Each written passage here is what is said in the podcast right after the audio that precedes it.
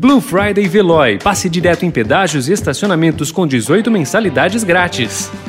Notícia no seu tempo. Internacional.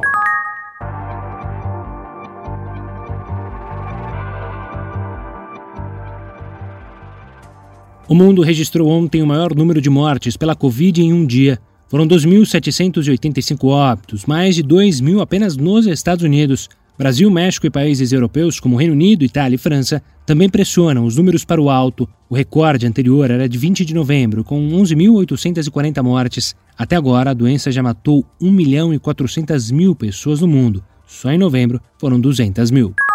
A região da Sicília solicitou a Cuba 60 médicos e enfermeiros para ajudarem nos hospitais que sofrem com a carência de profissionais para atender os pacientes com Covid-19, informou o jornal italiano La Repubblica. O presidente dos Estados Unidos, Donald Trump, anunciou ontem que perdoou seu ex-conselheiro de Segurança Nacional, Michael Flynn, encerrando um processo de três anos no qual o general tentou desfazer uma confissão de culpa por mentir ao FBI. O perdão de um amigo e escudeiro da campanha de 2016 foi criticado pelos democratas.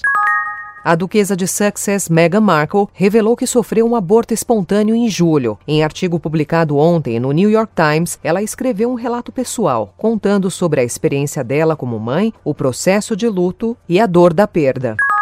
Habituados a superar dificuldades, os cubanos reativaram seu velho, mas eficiente sistema de mulas na ponte aérea Miami-Havana para amenizar o corte de remessas imposto pelo presidente americano Donald Trump. Com a reabertura do aeroporto de Havana no dia 15, o trânsito de pessoas entre Cuba e Estados Unidos foi retomado após oito meses de interrupção em razão da pandemia. Notícia no seu tempo. Aproveite a Blue Friday Veloy e passe direto em pedágios e estacionamentos com 18 mensalidades grátis. Corre que é por tempo limitado. Garanta o seu adesivo em veloy.com.br barra Blue Friday. Veloy. Piscou, passou.